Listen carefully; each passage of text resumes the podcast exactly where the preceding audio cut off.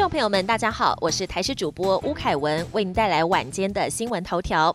国内首起航空界群聚，女机师两同事也染疫。指挥中心宣布，我国新增三名境外移入个案，其中两人是日前确诊我国籍航空女机师的同班机机师同事。这也是国内首起机上群聚感染事件。目前掌握到八十九名接触者。由于按七六五纽西兰籍的男机师曾经在上个月底飞往美国，推测他可能是在当地染疫，之后在十二月十二号飞美国的航。班上传染给本国籍女机师跟另外一名日籍男机师。令人担忧的是，这名纽西兰男机师他在这个月八号到十一号，也就是在可传染期间外出，但因为他没有记录时间地点的习惯，关于他到底去了哪里、接触过谁，还要持续议调。南回铁路电气化通车，搭台铁环岛仅需十一点五个小时。台湾铁路电气化的最后一里路南回线，从屏东芳寮站到台东站终于完成，也串起环岛铁路网。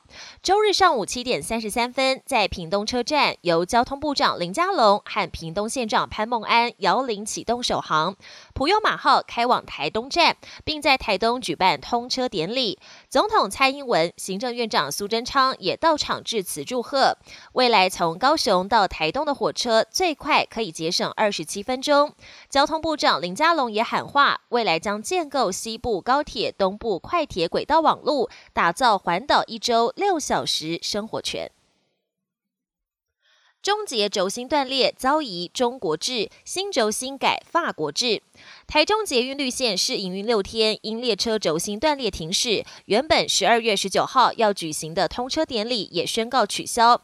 之前甚至有议员质疑轴心是中国制，慎重起见，台中市交通局、台中捷运公司要求重新定制轴心。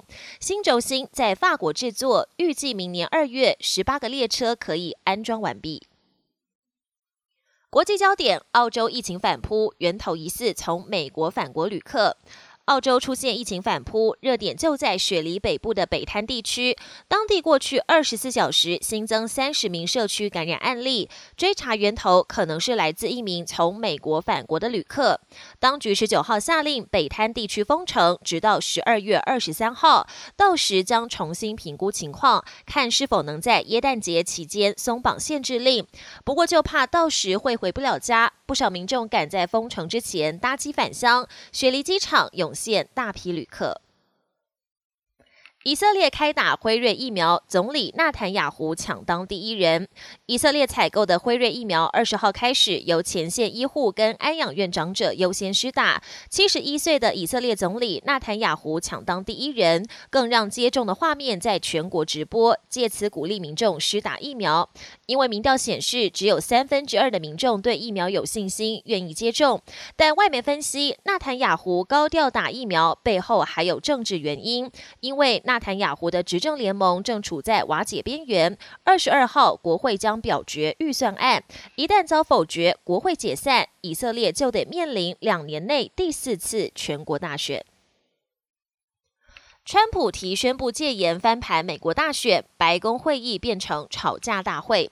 美国总统川普持续紧咬大选舞弊的话题，十八号找来先前帮他打法律战的女律师鲍威尔和前国安顾问弗林到白宫开会。会议上竟然提到颁布戒严令，在几个摇摆州重新举行选举的可能性，遭在场其他幕僚反对。会议演变成了一场吵架大会。同时间，美国政府机构连日遭到骇客攻击，国务卿庞皮欧出面指控俄罗斯是主谋。但川普推文公开反驳，想把矛头指向中国大陆。本节新闻由台视新闻制作，感谢您的收听。更多内容请锁定台视各节新闻与台视新闻 YouTube 频道。